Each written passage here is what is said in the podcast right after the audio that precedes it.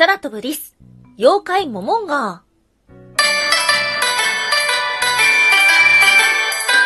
タンは妖怪について知りたい。はい、空飛ぶワンタンです。ワンタンは妖怪について知りたいっていうことで、この番組は普段キャラクター業界で働いているワンタンが、日本におけるめちゃくちゃ面白いキャラクター妖怪についてサクサクっと紹介している番組です。この番組のスポンサーはともさまさん、歴史とか世界遺産とかを語るラジオなど放送されています。詳細はツイッターにありますので、ぜひぜひ番組概要欄からチェックしてみてください。はい。昨日は急遽収録を撮ったんだけど、いや、収録した覚えが全然ない もう本当に寝ぼけながら収録したんじゃないですかね。今まで、あの、収録内容忘れることはあったんだけど、どうやってボタンを押して、どうやって収録をして、どうやって BGM をつけて、どうやってアップロードしたのか、えー、全く記憶がないっていうことでですね、あの、聞き返すのが怖いぐらいなんですけども。はい、今日は、あの、多少は起きております。はい。ということで、毎週日曜日はワンタンの気になる妖怪の話をしておりますが、うん。今日はですね、ワンタンの気になる、あの動物のお話をしようと思っております。それが、モモンガー。ワンタンはね、ネズミが好きなんだよ。よくさ、あなたは犬派？あなたは猫派？とかってあるじゃないですか。あれは、ワンタンはネズミ派ですっていう風に言いたいです。ワンタンが好きな動物はハムスターです。あの、まあ、ちょっとね、話がそれるんですけども、仕事をする上でね、えー、猫がいいか、犬がいいかっていうとですね、猫かなと思います。うん。まあ、犬か猫かどっちかで言ったらワンダーも猫が好きっていうのはあるんですけども、あの、物を作るときにですね、犬ってちょっと難しいんですよ。はい。猫っていうのは、まあ確かにね、種類によって、えー、見た目は違うんですけども、そこまで大きな個体差はないんです。犬に比べて、犬ってめちゃくちゃ個体差がありますよね。なので、チワワが好きな人が、ゴールデンレトリバーのグッズって買ってくれないんですよ。チワワ好きな人は、チワワが好きっていうような感じなので、ものづくりの世界においてですね、猫の方が売れるっていうところがあります。しかし、まあ、この何年間か、なかなか犬、キャラクターっていうものは頑張ってきておりまして、うん。サンリオさんのね、あの、キャラクター選挙の中では、トップ3全部犬ですもんね。えー、ポムポムプリン、シナモンロール、えー、そしてポチャコですか。みんな犬です。そして、えー、NHK にある人気絶大の某ワンワンさんも、かれこれ10年以上キャラクターを務めているので、犬キャラクターっていうのもなかなか強いところではあるんですけども、まあまだ猫の方が売れてるのかななんていうふうにも思います。はい、話はそれました。ワンタンはネズミが好きなんです。その中でも今日はモンガの話です。うん。妖怪の話の中でも、その正体はモモンガではないか、みたいなのがちょこちょこ出てきたと思いますが、これは一体どのようなところからやってきたのでしょうか？えー、そして前半の方はですね、これは久しぶりにこう理科の時間、生物の時間みたいな感じなんですけども、え、モモンガによく似たとある動物、ムササビ。この二つの違いは何なのでしょうか？はい。ということで今日は、モモンガについて二つに分けてお話をしていきましょう。まず一つ目、モモンガとムササビの違いは？そして二つ目、了解。ノブスマがなんだかかわいそう。はい。ということで、まず一つ目、モモンガとムササビの違いは？はい。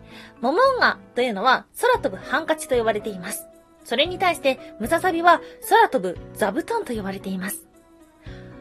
一番目立つ違いというのが、その大きさなんです。モモンガ、空飛ぶハンカチは40センチほど、そして集団で行動して世界中にいるものです。鳴き声は、ズイズイ、ズイズイ、ズイズイ、どんな感じなんだろうはい。文字起こしをするとズイズイらしいです。それに対して、ムササビ、空飛ぶ座布団。大きさは80センチ。単独行動をします。日本にのみ現れると言われていて、その鳴き声は、ぐるるるるーなんだって。またはどっちも本物見たことないかもしれない。えー、めっちゃ触ってみたい。手に、で、さ、これさ、手にさ、はいってて、こうやって、ギュッてしてもらって、こう、おー、シャラシャラしてるっていう風にしたいです。ワンタンはね、大好きなんですよ。あの、ね、ワンタンが見たいのが、あのね、エゾモモンガ、エゾモモンガを見てみたい北海道にいるね、丸いやつ。目の丸いクリクリしてるのもモモンガに多いっていう風にも言われているんですよ。なんかすごい、今想像しながら喋ってるでしょ岩田かつてこんなに頭の悪そうに喋ってただろうか。いや、それはたくさんあったかもしれないけど、こう手ね、くってって、くってって、それで、サラサラして、あ、サラサラしてるって言って、で、こう、シャカシャカシャカシャカシャカってかって、って、乗ってほしいんですよ。めっちゃ憧れてる。めっちゃ憧れてるんですよね。くしって。いやー、触ってみたいな、なんていうふうに思っております。はい。そんな、えー、モモンガおよびムササビは一体なぜ妖怪とされてるのでしょうか今日の二つ目、妖怪の薄間がなんだかかわいそうということで、ノブスマという妖怪がいます。その見た目は、大きな襖が飛んでいる姿と言われていて、正体はムササビやモモンガではないかと言われています。木の実や火を食べ、人や動物の生き血を吸う。なんでそんな恐ろしいイメージがついたのだろう。えこれはですね、人に悪さをするというか、空をと、空から飛んできて、人の目や口を覆いかぶさり襲いかかると言われているんです。どうしてそうなってしまったかというと、夜中に松明の明かりを見て、ノブスマの方も目がくらんでしまい、誤って着地したのがたまたま人の顔だったというような考えがあります。それを聞いたらさ、なんかかわいそうだなぁなんていうふうに思ってしまいました。なので、ノブスマは人を襲うとか、松明の火を吹き消すなんていうようなお話があるんです。ムササビやモモンガというのは洞窟の中に住み、夜になると飛行する、それがとても不思議だと考えられていました。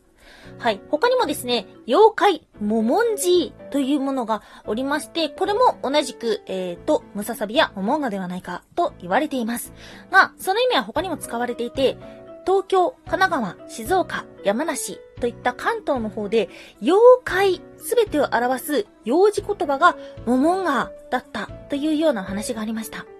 また、子供を脅かすときとか、誰かの悪口を言うときに、桃がっていう風に言ってた、なんていうようなことも出てきたんだけど、そうなのかな？あっかんべーみたいな感じで、うー、お前、この、桃がって 言ってたのかな？あとはですね、子供を叱るときに、モモンジーに食わせるぞという風な言葉で脅したりとか、自分自身も卑下したりするときにも、自分のことをモモンジーと呼ぶこともあったそうです。うーん。なんでそんな使われ方してたんだろう。また、えー、旅に出るときに、モモンジーに出会うと病気になるというようなお話がありました。なんだか悪いイメージばっかりだ。実は、えっ、ー、と、モモンジーというのは別の動物にも使われていて、江戸時代には、尾のある毛深い獣自体が嫌われていて、それらをすべてまとめて、モモンジーと呼んでいたということがあったそうです。はい。イノシシ肉のお店に、モモンジ屋って書いてあるの見たことありませんか？あのね、東京の、あのー、両国の近くに、モモンジ屋っていう、イノシシ肉のお店があるんですよ。ファンタンも昔ね、そのあたりに仕事に行った時に、ちょっとびっくりしちゃったんだけど、なんでびっくりしたのかっていうと、イノシシが、お店の前に吊るされてるんですよ。まあ、死んでしまった状態ではあるんですけど、足を固定されてブラーンっていう風にぶら下がってるイノシシにお昼出会ってぎょっとしてしまったことがありました。はい。ということでですね、このモモンガっていう言葉は、実はですね、この可愛い、愛らしい、天使の生き物以外にも色々使われていたということなんです。うん。まあ、これから先もですね、きっとその正体はモモンガではないか、ムササビではないかっていうようなお話が出てくると思うので、今日はですね、そんなモモンガについてお話をしてきました。はい。ではあるんですけど、なんかちょっとワンタンのネズミ愛が爆発するようないつもとちょっぴり違う雰囲気になったかもしれません。もし見つけた方がいたら、触ってみてどうだったか教えてください。わさわさわさってしてんのか、サラサラサラってしてるのか、うっちゃ知りたいです。よろしくお願いします。ワンタンは妖怪について知りたい。おやすみもいもい。えー、二丁目のお友達が奥さんと愛人という名の奴隷のいる方の彼女になっていた衝撃はすごかった。はい。おやすみもいというのはワンタンがポイムプーコと言ったコーナーです。で、ポイムが何だかよくわかってないから、ポイムプーコでしか言えないコーナーです。ポイムでも何でもない。はい。